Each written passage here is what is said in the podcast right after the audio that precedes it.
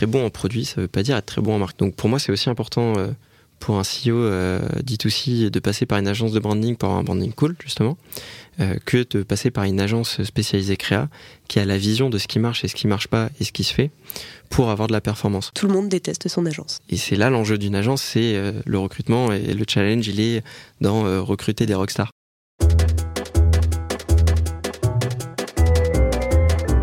La c'est le podcast qui identifie les meilleures recettes marketing des marques les plus connues agence, commerçant, SaaS ou e-commerçant, tous mes invités seront auditionnés avec un seul but, leur faire cracher le putain de morceau et découvrir leurs recettes secrètes et magiques. Qui dit recette dit chef, ingrédients et dosage. Alors à vos crayons pour découvrir les meilleures recettes marketing.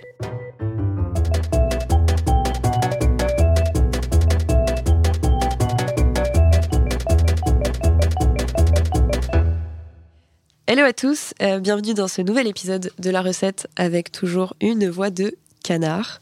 Je suis aujourd'hui avec euh, un mec que j'admire beaucoup. Du coup, j'ai décidé de te présenter. Tu me demandais si j'allais te présenter. Je te présente. Je suis avec Victor Montossé, cofondateur de Benevic, l'agence, j'ai juste envie de dire l'agence et pas une agence, l'agence qui accompagne aujourd'hui Startup et DNVB euh, sur leur stratégie d'ADS. Ouais. J'ai aussi envie de dire que tu es créateur de contenu sur LinkedIn, même si. J'essaye. tu fais ça trop bien. Enfin, je pense qu'en tout cas, tu es en train d'inspirer pas mal de gens euh, à ce sujet. Et félicitations. Merci. Merci de me recevoir. Avec plaisir. Victor, du coup, je vais te laisser un peu nous raconter ta vie, tes débuts. Et surtout, je vais quand même dire qu'en fait, tu n'as pas 32 ans, tu n'as pas 30 ans, mais tu en as bel et bien 25. Ouais. Ce qui fait de toi un mec encore plus stylé. Merci. Pour les débuts, on peut commencer très loin euh, si on veut. Alors, avant de parler d'entrepreneuriat, moi j'ai fait un bac S, euh, bac euh, classique, comme tout le monde. Je me suis dit que j'allais partir faire des études de, médecine pour me challenger. Comme beaucoup de personnes, j'ai arrêté. Je suis parti faire une année de césure. Et pendant cette année de césure, je me suis posé la question de ce que je souhaitais faire. J'avais pas de réponse. Donc j'ai décidé de suivre un pote qui allait en expertise compta. Alors, truc euh, très fun, très sexy. Euh, en vrai, on peut trouver du plaisir quand même dans l'expertise compta. Mais à côté, j'ai été drivé par euh, l'envie de faire quelque chose. Et je me suis rendu compte que je ne connaissais pas le mot entrepreneuriat à l'époque. En fait, je me suis fait la réflexion là, il y a, y a quelques mois, en me disant, mais ce mot que tu cherchais, c'était l'entrepreneuriat. Et en parallèle donc de, de ma première année, j'ai lancé une marque de t-shirts éco-responsables et j'ai l'impression qu'on est des dizaines d'entrepreneurs à avoir lancé des t-shirts euh, qui s'appelait euh, Similar et qui était une marque euh, avec du coton bio sur l'inclusion dans la société, etc. Un projet qui, qui a un petit peu fonctionné parce que mes parents connaissaient du monde dans ma ville et en fait j'ai pu poser des t-shirts dans des boutiques etc alors que j'étais personne. Mais je me suis rendu compte que c'est pas ça que je voulais faire c'était pas pas du produit c'est pas un truc qui me qui me plaisait.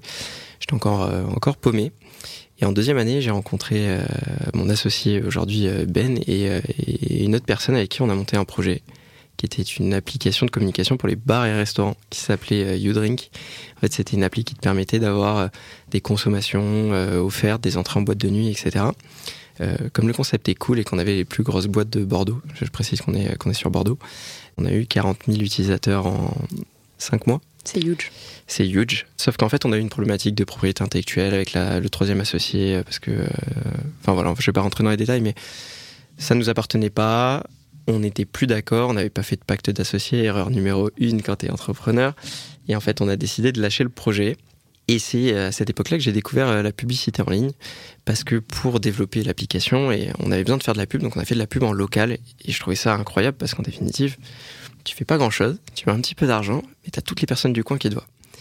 Après ce projet, euh, on n'avait plus d'argent, j'avais mis, j'avais vendu ma voiture à l'époque pour investir dans l'application, etc. parce que ça coûte cher. Et euh, le dilemme euh, se posait de est-ce que je retourne faire des études? Est-ce que je relance un projet? Avec quel argent? Mon associé pareil, parce que je m'entendais déjà très bien à l'époque avec Ben. Et en définitive, on s'est dit, ok, euh, Ben est parti euh, faire, euh, faire son truc de son côté. Donc lui, il a poussé un peu plus le côté ads en allant en agence. Moi, j'ai fait un peu de free sur de l'ads et je me suis dit, je vais faire de l'intérim pour vivoter, entre guillemets, et surtout mettre de l'argent de côté. Et après quelques mois, quelques mois d'intérim, on s'est posé sur le sujet, on s'est dit, ok, moi j'ai envie de relancer un truc avec toi, lui aussi avait envie, on savait faire de la pub tous les deux, et de là est né, Ben Vic qui a commencé en étant euh, simplement, et qui a été lancé plus ou moins pendant le confinement en réalité, et qui a été simplement l'idée de lancer un compte Instagram à but informatif sur le marketing et la publicité. Et donc on faisait des carousels parce qu'on avait vu un Américain qui cartonnait, qui faisait des, des carousels qui s'appelait Dane Walker, enfin qui s'appelle Dane Walker, qui a, je pense, un demi-million d'abonnés maintenant sur Instagram, et qui nous inspirait énormément parce qu'on se disait mais il arrive à créer une traction organique en donnant de l'info, donc derrière il va pouvoir forcément avoir des clients, et en fait il a monté son agence comme ça ce qui était une erreur pour nous, parce que faire des carousels sur Instagram, je préfère le préciser, est une très mauvaise stratégie marketing. Il vaut mieux les faire sur LinkedIn, euh, surtout quand on est en, B2B. Mais on a commencé comme ça, et on a lancé euh, Ben Vic en euh, avril 2020, et comme je te disais en off, en réalité, on a commencé à bosser dessus en décembre 2019. Et donc tout le, tout le contenu que vous créiez, c'était pas dans l'optique de monter une agence à la base? On savait pas trop pourquoi on le faisait. En fait, on est on fait les choses un petit peu euh, comme on le sent avec Ben. Et on s'est dit, ce truc cartonne aux US, c'est sympa. Il a plein d'abonnés, donc forcément, il va le monétiser à un moment. Moi, j'aimais bien écrire, j'aimais bien m'enseigner sur du contenu. Ben, il aimait bien le design en plus de la pub. On s'est dit, ok, on va faire des carousels. Donc, on a commencé à faire nos carousels comme ça et, on, les a, on les a poussés sans trop savoir où on allait. D'ailleurs, au début, Ben Vic, euh, euh, on n'avait pas. Enfin, on avait appelé Bénévique, quoi. On n'avait pas prévu euh, d'être d'être une vingtaine. Ça, ça devait pas être une marque. On devait pas bosser avec avec des dizaines de clients. Le but c'était euh, pousser le contenu de Bénévique justement. Et, euh, et, puis ouais, si on peut faire un petit peu d'accompagnement, un petit peu de marketing, etc. Pourquoi pas Ça peut être cool. Mais on était c'est un peu perdu, je pense, à ce moment-là sur sur ce qu'on voulait faire exactement. Et ça s'est dessiné un petit peu plus tard, parce que je, comme je te disais en off, je fais partie des gens euh, qui ont trouvé le Covid euh, cool, entre guillemets, euh, parce que bah, pour l'anecdote, je faisais, comme je te disais, je faisais de l'intérim, je faisais du free. Et pendant le Covid, il y avait, il y avait plus grand chose qui se passait. Donc, je suis retourné chez mes parents. À l'époque, j'étais, j'avais 22 ans, 21, 21, 22 ans, ouais. Et j'avais que ça à faire. Faire des carousels, faire du contenu. Et pendant le Covid, donc pour, pour revenir sur, sur ma boucle, on a été approché par le concurrent de la marketplace euh, Encore Store euh, qui maintenant a fait un pivot et n'existe plus, euh, en tout cas en tant que concurrent d'Encore Store, mais qui avait une très grosse base D2C brand, qui nous a demandé de faire un webinaire sur l'acquisition et sur la stratégie pour survivre pendant le Covid, comment communiquer, comment continuer à vendre. Et c'est un petit peu ce qui a été notre tremplin, parce qu'on a eu directement des, des, dizaines de clients à ce moment-là. Et donc toute ton expertise et celle de ton associé, finalement, elle est bah, en partie issue de, je suppose, des, des expériences entrepreneuriales précédentes. À l'époque de, de, la marque de t-shirt, par exemple, tu faisais de l'acquise en ligne ou pas du tout? Ouais, alors non, je faisais partie des boomers qui faisaient euh, booster la publication parce qu'ils connaissaient pas. Et euh, à l'inverse, par contre, euh, Ben a commencé très jeune parce qu'il a vendu ses, services à une marque qui s'appelle Julie Jen, quand il avait 17 ans en parallèle de ses études parce qu'il avait vu comment faire de la pub sur internet et qu'il trouvait ça facile. Et euh, il a commencé comme je pense 100% de tes invités avec du dropshipping. Et je peux te donner le produit parce que je sais que tu le demandes. Il vendait des bavoirs à, barbe. JPP, putain. Voilà. Je vais complètement renommer ce podcast la recette des dropshippers, petits jeunes qui montent des agences euh, qui font des millions aujourd'hui. Je pense que c'est pas mal. Ça pourrait être pas mal. Ça pourrait être pas mal, en effet. Parce que oui, on va faire une petite parenthèse sur euh, du coup quelque chose qui est très cool parce que du coup c'est ton écosystème aujourd'hui. Moi j'ai connu Benevic grâce au carrousel, clairement. Sur LinkedIn ou sur Instagram Sur LinkedIn complètement. Et en gros en effet, je pense que tes carousels, je les ai jamais vus autant tourner dans des groupes WhatsApp dans lesquels je suis et tout. Ah ouais, c'est vrai. Ouais, parce qu'en fait. Ça je le sais pas. mais je me doute que tu le sais pas. Et en plus sur euh, sur LinkedIn, t'as vraiment les gens qui regardent qui kiffent mais qui te le montrent pas. Bien sûr. Pas de like, pas de commentaires, mais par contre tu fais partie de leur source d'inspi. Et du coup en effet, donc je découvre ton agence avec euh, mon cofondateur euh, sur Eipongo. On est devenu euh, vraiment hyper fan de ce que vous faites et tout. Genre du coup on s'est mis à vous suivre, etc. Cool. Et là je rencontre Mathias. Et donc en effet Mathias donc de Chaser.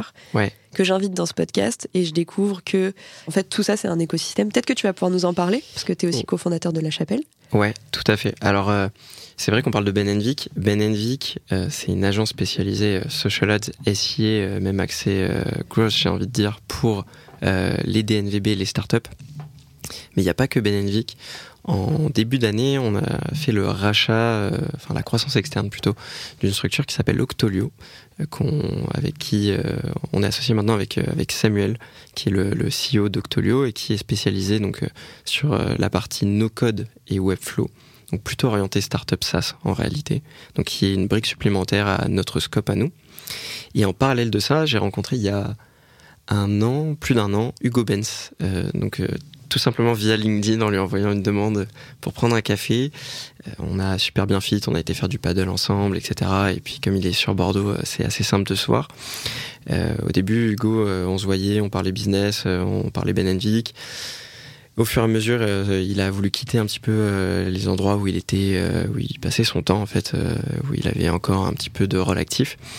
Il nous a proposé il y a euh, quelques mois maintenant de monter euh, sa boîte de rêve. Sa boîte de rêve, c'est un startup studio et nous euh, d'inclure cette brique marketing grosse qu'il n'avait pas, qui est cofondée donc avec Jonathan qui est lui le fondateur de Split, la solution de partage d'abonnements leader en France.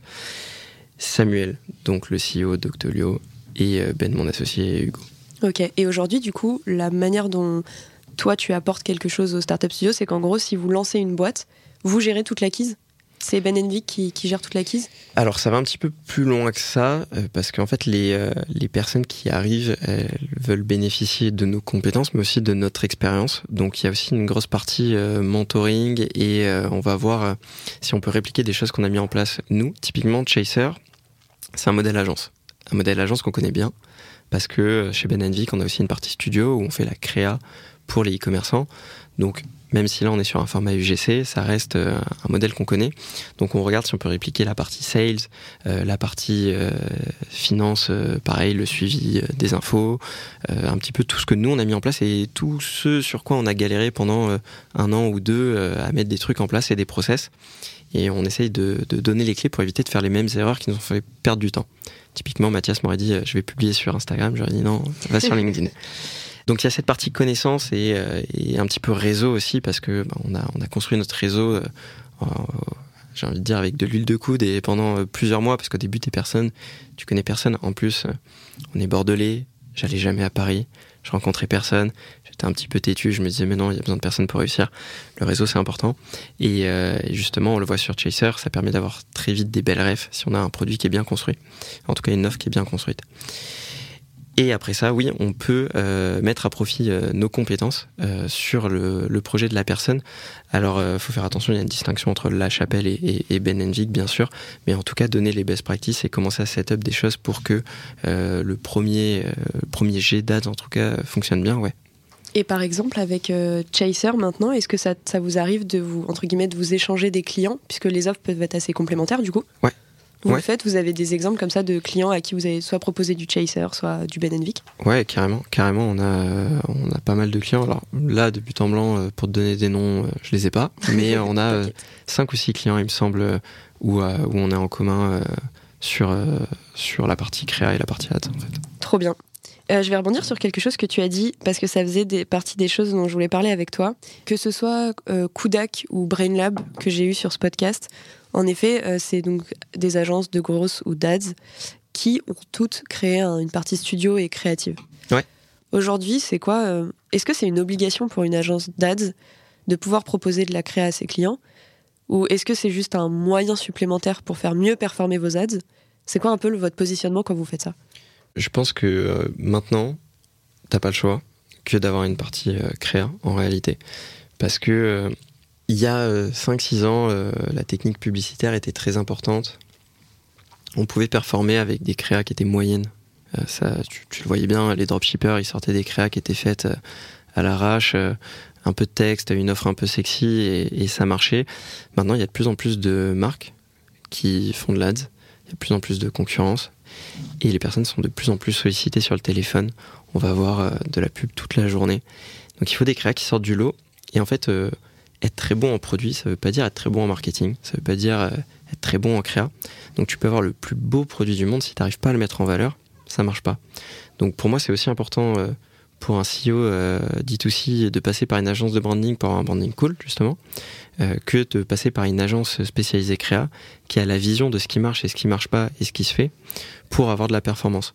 Donc, forcément, pour une agence, c'est quelque chose qui va te permettre d'upsell, tu vas gagner plus, c'est vrai, mais ça demande aussi d'avoir plus de ressources parce que tu dois recruter des gens. Je veux dire, un créatif stratégiste, euh, c'est un autre métier qu'un compte manager qui va faire de la publicité, ou en tout cas, il n'aura pas la même vision ou les mêmes compétences. Donc tu recrutes des gens, c'est un upsell, mais c'est surtout aussi une façon d'avoir le client, de fidéliser le client, parce que cette personne va avoir plus de perf, parce que tu vas sortir des créas quali. Et maintenant, je dirais même, euh, même plus loin, c'est que on évite de bosser avec des clients qui n'ont euh, pas la capacité de nous faire des créas euh, performantes. Ah ouais. C'est-à-dire que quelqu'un qui va arriver avec des photos packshot, pixelisées, pas sexy, qui aura le budget, hein, qui, va, euh, qui, qui, peut dépenser des dizaines de milliers par mois, je vais éviter de bosser avec parce que maintenant j'ai le luxe de choisir un petit peu euh, qui est-ce qu'on accompagne parce que c'est une personne qui se donne pas les moyens de faire performer et je sais comment ça va se passer. Ça va être quelqu'un qui, qui va forcément dire c'est la faute de l'agence et qui voudra pas prendre la partie studio euh, à tous les coups. Ouais, le fameux mal des agences. tout le monde déteste son agence. Enfin, ouais, en tout cas, ouais, ouais. ouais, mais c'est dommage. C'est dommage. C'est il y a, y a, une métaphore que, que j'aime bien, je voulais en faire un post LinkedIn d'ailleurs, enfin métaphore, je sais pas, mais t'es es chez quelle banque? Euh, Beaucoup, mais on va dire euh, la BNP. T'es à, à, la BNP, ok. T'es contente de, de, ta banque? Pas du tout. Pas du tout, ok. Je suis au CIC, euh, j'adore ma banque, sauf que j'ai changé de conseiller il y a un mois et je déteste ma banque maintenant. Et en fait, l'agence c'est pareil c'est que c'est pas une histoire d'agence. Toutes les agences sont bonnes. En tout cas, arriver à un certain niveau, avec une certaine volumétrie, avec un certain type de client, t'es forcément bon. Ou en tout cas, les fondateurs ont forcément été bons, forcément la technique. Par contre, ce qui change, c'est la compte manager. T'as des bons et t'as des mauvais. Et c'est là l'enjeu d'une agence, c'est euh, le recrutement et le challenge, il est dans euh, recruter des rockstars. Donc tu peux pas dire qu'une agence, elle est mauvaise et détester ton agence. C'est juste que t'as peut-être pas euh, le bon account manager. Tu auras forcément, euh, oui, peut-être 5% du marché qui sera pas compétent, mais c'est pas des agences que tu verras dans ton benchmark arriver à un certain niveau parce que tu les auras éliminées depuis longtemps. Donc arriver à une certaine taille, toutes les agences se valent à partir du moment où tu as le bon account manager. Et donc ça, c'est euh, toutes les problématiques de recrutement en agence. Fais ce post LinkedIn. Je ouais, je vais, je vais, je vais, le faire. Et à, à ce propos, est-ce que toi, tu souffres de... Euh, en fait, en tant que cofondateur qui a pris de la place, créé vraiment ton personal branding et tout, est-ce que tes clients t'en veulent si c'est pas toi qui les gères? Ça t'arrive ça en ce moment?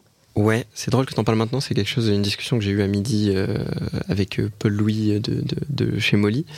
Euh, on a des personnes qui nous disent Ok, j'ai entendu parler de vous, euh, mais par contre, je veux bosser qu'avec vous. Et en parlant de nous, c'est euh, Ben ou moi. Le problème, c'est qu'à un moment, je pense qu'on a des personnes qui sont meilleures que nous maintenant, parce que c'est des personnes qui font ça tous les jours, qui ont eu des formations qu'on n'avait pas au début. Euh, on fait venir des prestats externes pour les former, etc. Sur d'autres sujets, l'écosystème s'est beaucoup développé, il y a beaucoup de ressources. Donc, c'est des personnes qui sont très fortes et qui ont du temps. Là aussi, moi, je vais prendre un client en gestion, je vais mal le faire, même si j'ai les compétences, je vais mal le faire et c'est une erreur parce qu'il y a forcément un moment, la première fois où on va te le proposer, tu vas dire Ah, c'est vrai que c'est un client cool, ok, je vais le faire. Ça, en fait, tu te rends compte que tu le rends pas bien au client parce que toi, tu as tous tes sujets internes, tous tes sujets de croissance. Et en fait, la gestion, tu vas la faire moins bien que quelqu'un de chez toi. Donc, euh, oui, on a la demande, mais on le fait plus. Peut-être qu'une des solutions, ce serait du coup de, d'essayer de coacher tes équipes pour qu'elles prennent tout autant de. Enfin, pas tout autant, mais autant de place que toi sur LinkedIn en étant elles-mêmes euh, créatrices de contenu et en créant elles-mêmes leur propre personal branding. Ouais, alors c'est une, une solution, mais euh, aimer faire des ads et aimer poster sur LinkedIn, c'est deux choses différentes. Donc euh, on a déjà essayé et euh, on a très peu de personnes qui, qui aiment réellement ça. Je pense que surtout la solution, c'est dans l'éducation du, du client, dans, dans, la pédagogie que tu vas avoir au moment de, de vendre ta prestation. C'est expliquer justement ce que je viens de te dire, c'est que la personne qu'on a recrutée, si on l'a recrutée, qu'elle a passé sa période d'essai, qu'elle est encore là, qu'elle a des dizaines, de, des centaines de milliers d'ads en gestion, c'est qu'elle sait ce qu'elle fait. Donc il n'y a pas de raison qu'elle soit moins forte mm. que nous, au contraire. Alignée. Parlons un peu plus du coup de vraiment l'agence. Déjà, je vais juste reciter quelques, quelques data et quelques chiffres. Donc aujourd'hui, sur la partie ads, t'accompagnes notamment, enfin vous accompagnez Bonne Gueule, Malucette, Tagine Banane, que des marques de ouf. Et donc J'espère. tu vas m'expliquer comment tu as fait tout ça. Au global, vous avez un, budget à peu près de 20 millions euh, de media buying euh, à l'année. Ouais. C'est énorme.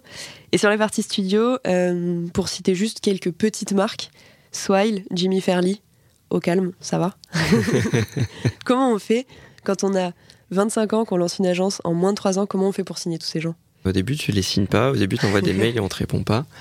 Contrairement à d'autres agences que, que tu as citées tout à l'heure, on a mis du temps à décoller, mais parce qu'on a fait des erreurs euh, de choix stratégiques, parce qu'on connaissait pas l'écosystème. Et en fait, au début, on ciblait pas les bonnes personnes, ou on leur parlait pas correctement, en tout cas. Tu sais, c'est l'emlist que tu envoies où euh, tu as une tasse de café, tu as ton nom dessus, euh, ça, ça, marche pas. Il faut, faut, faut le dire, c'est la photo ne fait pas tout dans le, dans le emailing. Non, surtout ce qui, ce qui est le plus dur, c'est d'avoir la première ref. C'est d'arriver à convaincre ton premier gros client, entre mm. guillemets, quelqu'un qui, qui parle. Et attention, un gros client, c'est pas forcément quelqu'un qui va dépenser 100 000 euros par mois. C'est surtout une love brand qui parle à tout le monde. Parce que c'est généralement des personnes qui ont du réseau, des personnes qui parlent, qui échangent. Et une fois que tu as ton gros client, celui-ci, il parle. Et il va te recommander. Et quand tu es recommandé, tu as tout gagné. Parce que tu as de l'attraction organique. Derrière, nous, on a une stratégie euh, de sales, donc on a la partie contenu, donc en inbound, euh, qui, euh, qui, je l'espère, bien faite. Et d'ailleurs, pour rendre à César ce qui est à César, maintenant, je suis accompagné par Emilien, qui fait le design des carousels. Quoi Donc, Mon euh, monde s'effondre. Non, non, non. Non, non, j'ai jamais fait le design. De toute façon, c'est Ben qui, qui, le faisait. Et, euh, et en fait, c'est nous qui avons appris à Emilien euh, les codes de, de Ben Vic et il les a fait évoluer. Et comme je te dis, on essaye de s'entourer des personnes qui sont meilleures que nous. Donc, mm. il l'a fait extrêmement bien évoluer. Et, je voudrais lui rendre quand même parce que je sais que des fois, c'est dur de travailler dans l'ombre. La première référence, c'est la, c'est la plus dure. Donc, on a la, on a la stratégie d'inbound pour faire venir des références un petit peu sympas. typiquement, sur la partie studio, ça nous aide beaucoup parce qu'on fait un contenu euh, de qualité, euh, le design est souvent euh, très travaillé, on passe du temps dessus. Donc ça montre le niveau de qualité qu'on peut donner aussi à nos clients. Et on a aussi une stratégie de sales outbound où on contacte des gens. T'as des sales aujourd'hui? J'ai un seul sales, deux pardon maintenant, mais en fait notre premier collaborateur, c'était c'est Marius. Euh, qui est notre head of sales. Et Marius, il nous a rejoint à l'époque où on était deux. On n'avait pas de bureau, on l'a fait commencer en télétravail et on n'avait même pas d'argent pour payer le deuxième mois d'alternance. On s'est dit, il va le rentabiliser. Et on s'est pas trompé. Et, euh, et, du coup, on a, on a une personne, ouais, euh, un sales que je pense l'écosystème commence à connaître parce qu'il parle avec beaucoup de, de DNVB. Bah, big up à Marius. big up Marius. Petite question, tu, du coup, il t'arrive d'avoir juste des clients sur le studio mais du coup, la partie media buying est confiée à quelqu'un d'autre que Benevic? Ouais, ça arrive. Ok. Et, c'est avec qui? Quel genre d'agence euh? Des concurrents. Des concurrents Ouais, des concurrences. Ça arrive. Euh, tu es très fidèle à ton agence d'acquise si ça marche. Tu es beaucoup moins fidèle à ton agence de contenu parce que tu as envie de voir si l'autre agence n'a pas un autre type de créativité, un autre angle. Mm. Alors que sur du traffic management, euh, du media buying, tu es sur quelque chose de très rationnel. J'ai mis un euro, j'en ai généré 5.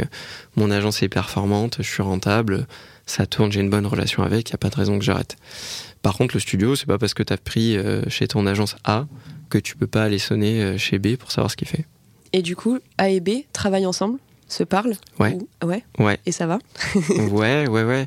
Faut pas le voir de manière négative. De toute façon, c'est que si le client euh, est euh, chez cette agence euh, et qu'il vient juste te challenger sur la partie contenu, enfin la challenger le, cas échéant sur la partie contenu, c'est qu'il a déjà challengé l'acquise et qu'il sait que ça tient la route. Il y a aussi de très bonnes agences. Il y a, bon, je, pense qu'on est très bon, mais il y en a d'autres qui sont très bons aussi. On veut des noms. Non, non, non, pas de name drop, ça sert à rien. C'est vrai, c'était une promesse qu'on s'est faite. Trop bien. on va passer un peu à, à la recette magique. Je vais te demander un peu si tu as un bon exemple d'une campagne ou d'un, client à qui tu as un peu changé la vie ou le ROI tout simplement. Et si c'est le cas, essayez de citer les trois ou quatre ingrédients qui selon toi ont fait que ça a marché. Ouais, alors j'ai un très bon exemple en tête. J'ai pas envie de dire j'ai changé la vie parce que c'est un client euh, que Ben a commencé à avoir en gestion. Euh, client euh, avec qui on est devenu amis, j'ai eu un peu de gestion. Maintenant, c'est, c'est Julie chez nous qui s'en occupe et big up à Julie parce qu'elle travaille très très bien. C'est, euh, je vais pas donner de nom parce que je pense que ça sert à rien, mais en tout cas c'est une marque euh, qu'on a eue. Elle faisait, je pas te dire de bêtises, mais je pense que c'était 8000 euros de chiffre d'affaires dans le mois. Cette année, elle fait 2 millions à l'année. C'est une marque qui a commencé en faisant de l'ADS ce qu'on voit assez régulièrement, mais qui a commencé en faisant de l'ADS de manière très rentable. Et en fait, je pense que déjà, ce qui a bien fonctionné, c'est la vision du fondateur. C'est un risk taker. tout ce qu'il gagnait, il l'investissait. Et il était, euh, il était seul aux commandes et vraiment il réinvestissait tout. Il n'avait pas besoin de se payer de suite et, euh, et il avait envie de faire de la croissance. Il, il, avait compris que pour que ça marche, il fallait faire vite de la croissance et stabiliser l'activité avec de la croissance. Ça peut paraître contradictoire, mais une fois que tu arrives à un certain volume, c'est plus ou moins stable quand même. Cette marque a fait un Black Friday incroyable cette année. On a fait euh, plus de 100 000 euros dans la journée de Black Friday. Alors sur la semaine, sur la semaine, on a plus de 200 000 euros si on prend la Black Week entre guillemets. Et c'est pas du hasard, c'est tout simplement euh, une stratégie qui a été construite euh, en août pour euh, le Black Friday. En gros, c'est une stratégie qui repose sur du lead. C'est une marque qui vend du high ticket, des produits à 150-200 euros en panier moyen. Et on a prévu de faire du lead, donc c'est ce qu'on a fait. On a fait du lead en plusieurs temps. on a commencé à préparer des ventes VIP en septembre-octobre pour accumuler un maximum de mails donc en parallèle de l'acquisition euh, classique, on a nos campagnes fil rouge euh, qui, généraient du chiffre et on avait un petit peu de budget pour, euh, du lead. Début novembre, avant Black Friday, pareil, cette fois on a fait de manière un peu plus agressive du lead sur 10 jours et on a décomposé en trois temps forts la partie Black Friday. Un premier temps fort avec une première partie de remise, des remises progressives pour le deuxième temps fort et troisième temps qui était la journée Black Friday avec euh, sur le best-seller, le produit le plus cher, une promo hyper agressive. Je me souviens plus du nombre exact, mais on avait euh, des dizaines de milliers de, mails en fait euh, en base à qui on envoyait du mail après. Donc c'était une synergie entre du lead et de la conversion. Et c'est des personnes qu'on a retargetées en ads aussi. Et je pense que ce qui a fait euh, la réussite, je ne vais pas dans le détail parce qu'en fait, euh, faire du lead pour euh, ta marque, tu peux le faire et en fait, il faut juste trouver le bon prétexte, la, bonne OP. et je pense que n'importe qui peut le faire. Mais je pense que ce qui a fait la réussite, surtout de, pour cette marque, c'est l'envie d'AB tester. Il y a eu énormément d'AB tests de créa pour diminuer les coûts par lead, énormément d'AB. C'est énormément? C'est combien? Là, on est on est sur des euh, on est sur des budgets euh, qui sont euh, assez élevés. J'ai envie de te dire, il y a eu une cinquantaine de créas testés avant de trouver les 5-6 qui faisaient les CPL les plus bas. Mais il n'y a pas de il a pas de règle en fait pour le, le nombre de créas. J'ai envie de te dire, ça doit être corrélé plus ou moins à ton budget. Plus tu as de budget, plus il faut tester, plus il faut continuer à tester parce que en réalité, tu sais jamais ce que tu peux avoir avec une nouvelle créa et si tu restes dans ta zone de confort, bah, ça veut dire que tu te laisses aussi le risque qu'à un moment ça s'arrête. Donc il faut tout le temps tester. Et euh, donc je pense que ça c'est un des éléments qui a, qui a, fait, euh, qui a fait que ça a marché. Le caractère du, euh, du fondateur, c'est le client en or. C'est pas le client qui va te dire que tu travailles mal, parce qu'en fait il sait que tu as les compétences, il sait que ça performe. Quand il y a des choses qui vont moins bien, c'est quelqu'un qui va travailler avec toi pour trouver des solutions, pour réaxer la stratégie parce qu'en fait la stratégie d'avant elle a bien marché à un moment, maintenant elle marche plus. Et en fait sur cette période de, Black Friday ça a été pareil, on a testé, on a mis des choses en place, il a jamais été contre nous mais toujours avec nous. Et il y a aussi euh, un travail de marketing qui est hyper hyper important, c'est quelqu'un qui a le soin du détail. Donc les créas elles ont été euh, pensées, retravaillées, surtravaillées avant même de les tester. Alors du coup, j'ai mille questions. La première, c'est est-ce que c'était accolé à une stratégie peut-être plus organique en même temps ou est-ce que est-ce que tu penses que ce qui a fait que ça a fonctionné, c'était surtout surtout surtout de l'ADS? C'est une marque qui a qui maintenant a un peu plus d'organique, euh, mais qui euh, fonctionne quand même principalement sur de l'ADS. Ok, c'est ouf. Donc c'est vraiment euh, le fondateur te le dirait, c'est je pense que c'est 80 85% d'ADS. Ok. Autre question, tu as parlé d'email. Ouais. Alors du coup, j'ai deux questions en une. La première, c'est What the fuck, vous faites de l'email marketing On ne fait pas d'email marketing, enfin, pas encore. Ok. C'est juste que euh, quand tu fais de l'ADS, tu peux pas t'intéresser qu'à l'ADS. Il faut comprendre l'écosystème. Donc pour cette marque, le, le, fondateur euh, a lui un petit peu mis les mains dans l'email marketing, mais on a travaillé ensemble la strat en réfléchissant aux différents segments. On n'a pas mis en place, mais forcément, quand tu as une vision ads, acquise, rétention, retargeting, tu peux transposer sur de l'email marketing. Et nous, notre rôle, c'est aussi d'aller accompagner le fondateur euh, qui n'a pas d'agence d'email marketing euh, sur ce segment-là s'il en a besoin. En tout cas, dans le conseil, pas dans l'opérationnel. Ok, bah c'était ma, ma question. Et du coup, deuxième question à ce sujet, l'email marketing. Quid du SMS marketing? Ouais, il y en avait. Il y en avait? Il y en avait, ouais. Il y en avait. Ça marche très très bien. Ok. Ça marche très très bien, ça coûte un peu d'argent. Euh, Il y a beaucoup de personnes qui ne le font pas parce que ça coûte un peu d'argent.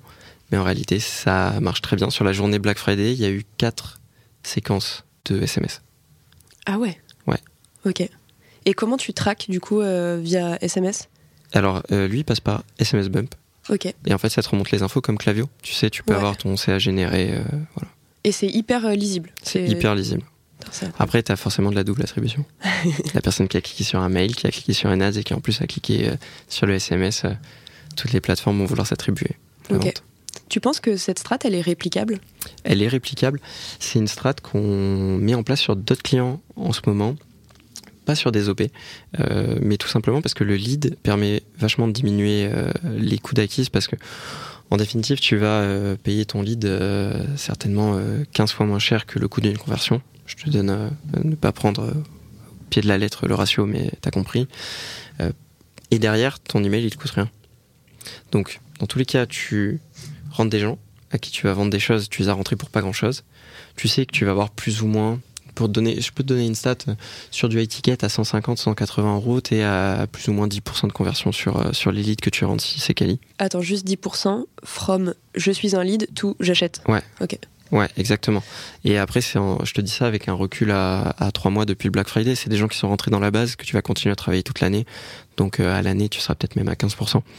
Et, euh, et justement, c'est le point là où, je voulais en venir, c'est de dire faire du lead maintenant, même s'il n'y a pas d'opération. C'est intéressant parce que c'est des gens que tu vas continuer à travailler, qui vont te coûter moins cher à acquérir que de faire une vente. Et, et tu sais que tu vas en avoir 10-15% qui vont acheter à la fin de l'année. Si tu le travailles bien. Ok. Et du coup, est-ce que c'est pas tentant pour une agence comme la tienne d'intervenir aussi euh, plus loin dans le funnel Parce qu'en effet, de faire de l'ads, donc là, t'étais en haut de funnel, ok, t'as fait du lead. Euh, milieu de funnel, t'as fait de l'argent. Qu'est-ce qui se passe après? Parce que ces gens-là, s'ils reviennent, si les leads que t'as apportés sont hyper quali et que ça devient des clients sur 4 ans, Ouais. qui dépensent euh, 1000 euros par an, est-ce que toi, du coup, tu sais des KPI que tu suis avec tes clients ou Ouais, pas tout à fait, tout à fait. En fait, nous, on a un très gros tableau de suivi euh, où on va pas. En fait, on fait pas la, la lecture euh, directement business manager. Euh, L'idée, c'est d'aller plus loin. C'est euh, quel est ton COS, quelle est ta LTV client, parce qu'en fait, il y a des il y a des business où ton CPA, enfin ton ROS, il est pas bon. Mais parce que tu as une LTV de dingue sur tes clients. Donc, si ton CPA il est à 30 euros et que ton client il t'en rapporte 200 à l'année, bon, tu t'en fiches, même si euh, le premier achat il est à 10 euros et que tu perdu de l'argent euh, sur l'année, euh, tu gagnes 180 euros, t'es content. Donc, c'est des KPI que tu es obligé de suivre. Et pour répondre à ta question, aller plus loin sur, le tunnel, forcément, moi je crois en, l'hyper spécialisation. Je pense que faire de l'ADS et avoir des gens très bons en ads, c'est ce qui fait que tu des comptes qui décollent. Mais c'est pareil pour l'emailing, c'est pareil pour le SEO, c'est pareil pour euh, d'autres choses. Donc si on doit aller plus loin dans le tunnel, c'est que demain, euh, comme avec Octolio, où on a Sam qui est très bon dans le no-code, très bon dans le webflow, on irait plus loin sur le tunnel, on irait plus loin sur la, stratégie d'acquisition, et euh, on prendrait un monstre en CRM, qui serait très bon dans ce qu'il fait, et avec qui on pourrait faire des connexions. Mais j'aurais jamais la prétention de dire que je suis très bon en emailing. Si tu comprends l'écosystème, tu comprends les besoins, après il faut trouver les bonnes personnes pour aller plus loin. Très clair. Donc si un monstre en CRM nous écoute, écrivez à Victor Montossé, s'il vous plaît. Directement Euh, sur LinkedIn, s'il vous plaît. Autre question, beaucoup moins bisounours. Est-ce que ça vous est arrivé, je suppose que oui, d'avoir un gros fail avec un client? Ouais, on en a eu, on en a eu. Euh, quel type de fail? Bah, Une campagne qui marche pas, Ouais. euh, une promesse que tu tiens pas. Ouais, ça nous est arrivé. Bon, j'ai un exemple flagrant, mais qui est plutôt, euh, qui est plutôt logique quand on y repense.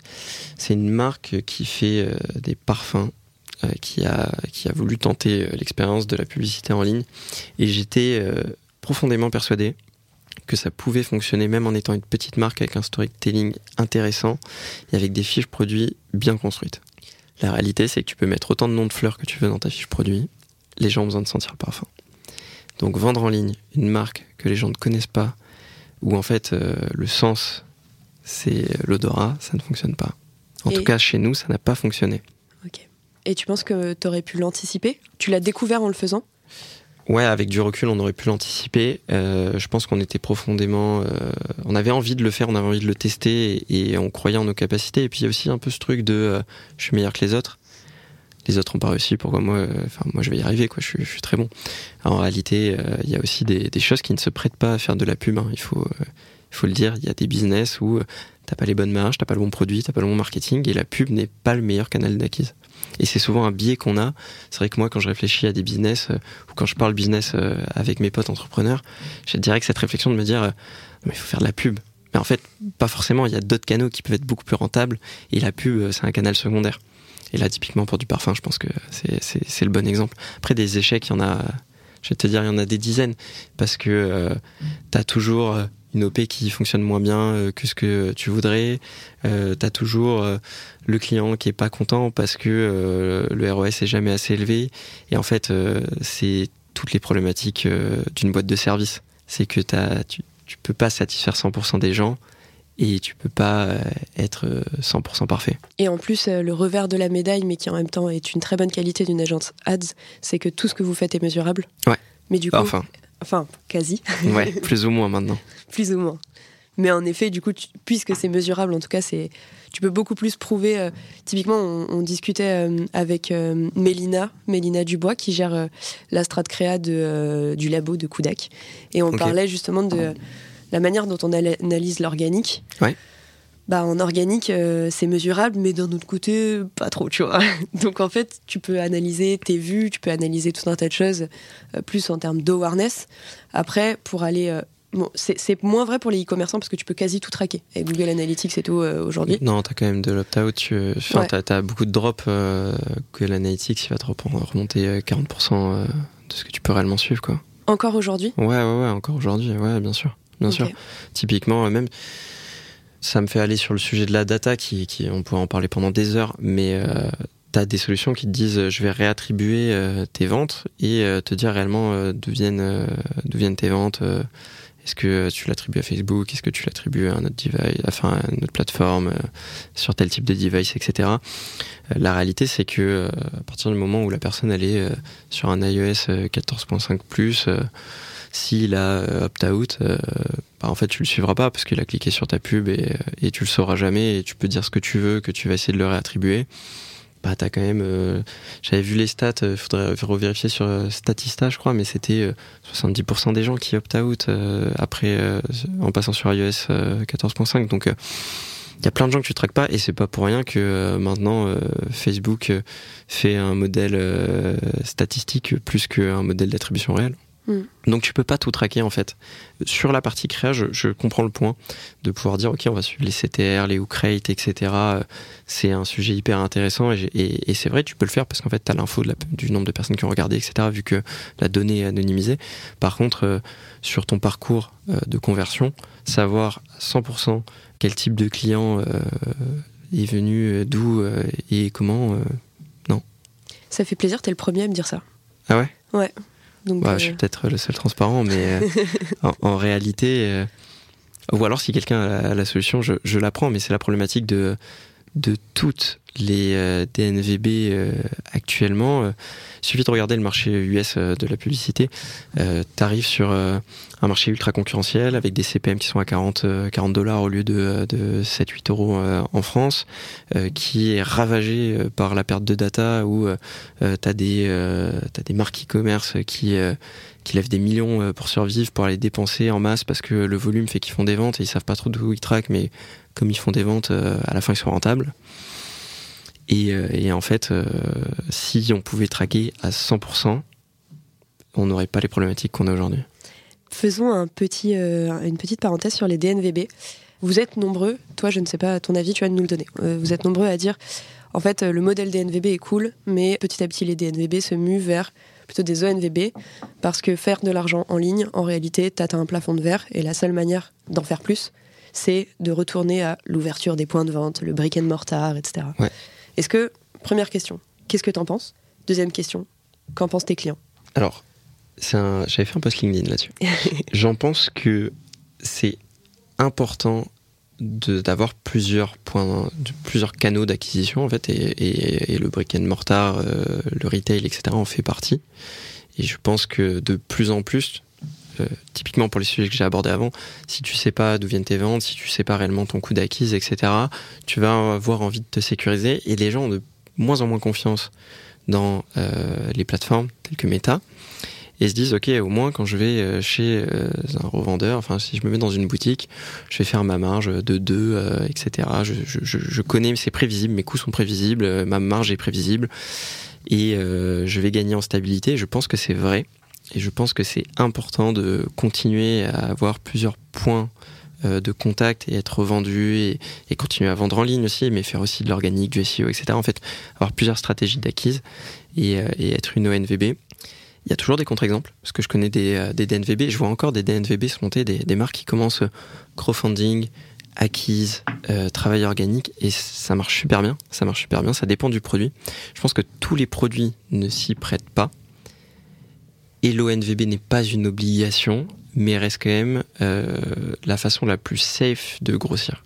Ok. T'as des clients qui sont en train d'opérer ce switch? Ouais, j'ai des clients qui opèrent ce switch. Je pense qu'ils m'ont pas de le dire, mais typiquement Malucette, était un mm. très bon exemple de DNVB qui commence à avoir pas mal de, de, revendeurs maintenant parce que euh, ils essayent justement de stabiliser. Et puis c'est une façon aussi euh, de, toucher une autre typologie du marché.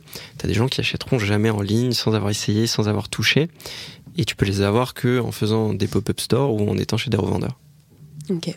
Et du coup, est-ce que si tes clients se muent vers euh, des clients plus omnicanaux, est-ce que toi, ton métier doit devenir un peu plus omnicanal?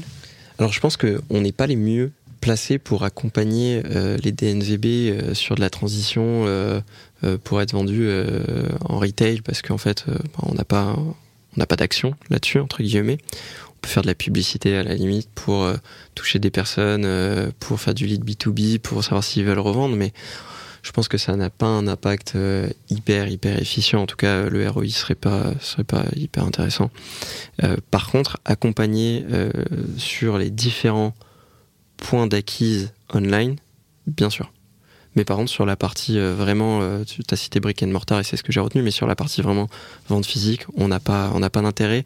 Après, tu peux faire de la vente locale si jamais la DNVB euh, monte sa boutique en propre, là ouais, tu peux, tu peux agir et il y a des trucs cool à faire, que ça soit sur Google ou, ou sur Facebook euh, en local, tu peux faire venir des gens, tu peux faire du drive to store. Et comment tu le traques le drive to store? Il y a plein de façons de le traquer. Typiquement, euh, bonne gueule, le traquer, euh, en gros, tu vas donner plus ou moins une valeur à la, à la visite dans ton drive to store. Si tu le fais par exemple sur Google, tu vas donner la valeur plus ou moins de la visite. Et en fait, tu comptes le nombre de personnes qui viennent dans ta boutique. Mais c'est un petit peu archaïque, quoi. Ok. Tu penses qu'il y a un truc à faire là-dessus? Il y a certainement un truc à faire, mais je le ferai pas. chacun, chacun son business. Ok, chef. Trop bien. Écoute, on arrive à la fin du, podcast. On va un peu plus euh, rentrer dans des questions philosophiques. C'est quoi ton mantra au quotidien? J'ai deux mantras. Un qui me vient de mon père, qui est ne pas penser s'assurer c'est un truc que je répète beaucoup à l'agence. On m'a même offert euh, au Secret Santa une tasse avec écrit ne pas penser s'assurer. Parce qu'à partir du moment où tu réponds euh, je pense, c'est que t'as pas assez checké. Et euh, t'as pas le droit de dire est-ce que ma créa Saint-Valentin elle est coupée Je pense. Non, c'était sûr. Donc ne pas penser s'assurer est un truc que tu peux employer dans quasi toutes les situations pro et, perso. Et le deuxième, c'est plutôt la culture de Ben Vic, mais euh, qui peut sembler agressive, mais c'est euh, la moyenne, c'est pour les nuls. Nous, on est partisans de l'excellence et je pense qu'on peut tous être excellents dans ce qu'on fait si on le fait un nombre de fois assez important avec assez d'envie. Ok, punchline.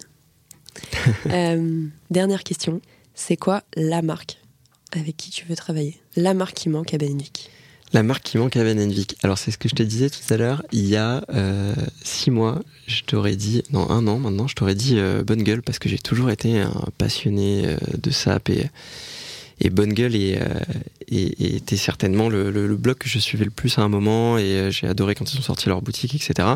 C'est chose faite. Et maintenant mes goûts vestimentaires ont un peu évolué. Donc demain tu me dis, tu fais l'acquise de New Balance ou tu fais l'acquise de Arc'teryx, une marque un peu technique ouais, je pense que ça fait partie des, euh, des goals euh, Ben Vic. Bah, ils sont atteignables. Ils sont atteignables, tout à fait. J'espère en tout cas. Trop bien. Je vais juste te poser une toute dernière question. Je suis désolée, à chaque fois je fais ça. C'est quoi pour toi, en 2023, les gros euh, fondements du marketing?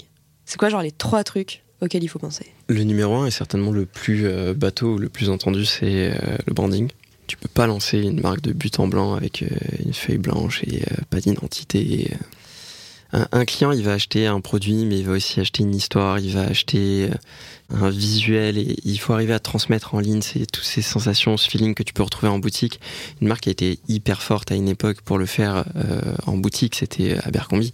Abercrombie, t'avais l'univers Abercrombie, je pense que tous les, jeunes de cette génération l'ont vécu avec la musique, euh, les mannequins. je suis d'accord, c'était très poussé et c'est quelque chose qui se fait plus maintenant, heureusement mais il y avait un univers. Et je pense que l'univers, créer un univers avant de se lancer, c'est euh, le plus important. La data, je vais le lier au marketing, mais pour moi, la data, c'est être capable de être, capable, en passant de, ses coûts à sa marge, à, tout, mais c'est être capable de lire correctement de la data, et notamment euh, de la data online. Parce que si tu sais pas lire ce que tu as comme retour sur investissement, ce que tu fais, bah, tu un petit peu dans, le vent. Donc, euh, je dirais le branding, la data et la curiosité, je pense. La curiosité, euh, toujours regarder euh, ce qui se fait. Le marketing, ça évolue, ça avance. Il faut pas penser qu'il y a des dogmes. il faut, aller un petit peu au-delà. C'est pas parce qu'il y a un truc qui marche pas chez toi, qui marche pas ailleurs, et inversement. Et en fait plus tu es curieux, euh, plus tu peux faire évoluer tes stratégies marketing, plus euh, tu te laisses de chances de réussir. Ok. Tu as une dernière minute pour nous dire comment on fait pour travailler avec Benenvik. Est-ce que tu recrutes? Comment on fait pour te parler? Ok.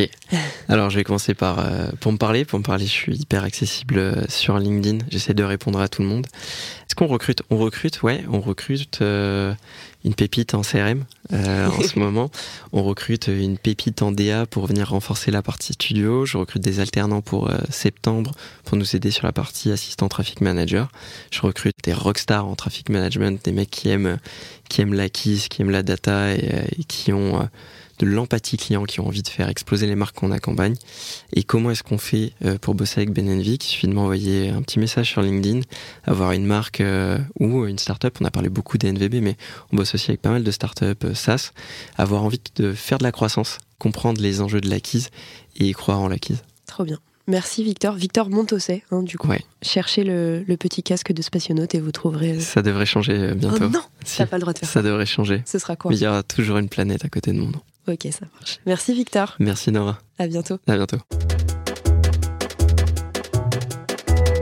Bon bah comme d'habitude, hein, il n'y a toujours pas de recette magique. Finalement, c'est la somme des ingrédients minutieusement choisis et l'amour que l'on met dedans qui crée les meilleurs produits. À bientôt.